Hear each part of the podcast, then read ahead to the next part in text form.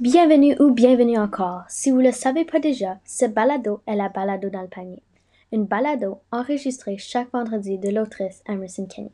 Sur ce segment, on parle de Chris Boucher, un joueur professionnel de basket.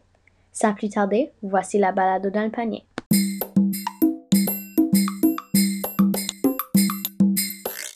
On est de retour. Alors, on retourne à nos moutons.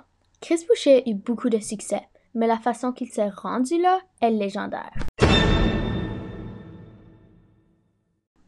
En 2002, les parents de Chris Boucher se sont divorcés, qui a causé un gros impact sur lui.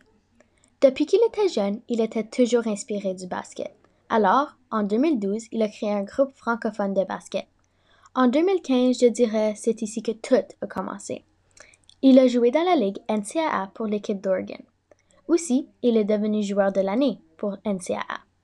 En 2017, il a déchiré son ACL et il pouvait pas faire des sports pendant 6 à 9 mois.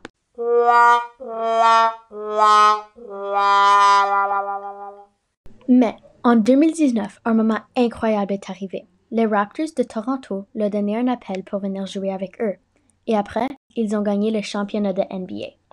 Lors de la COVID-19, Chris Boucher s'est fait filmer faire ses épiceries quand il devait être en quarantaine. Définitivement une grande inspiration pour moi. Le moment, les hauts et les bas que Chris Boucher a fait pour se rendre à ce point sont excellents. Le 22 décembre, les Raptors retourneront au jeu. Fais sûr de garder un œil sur Chris Boucher, numéro 25.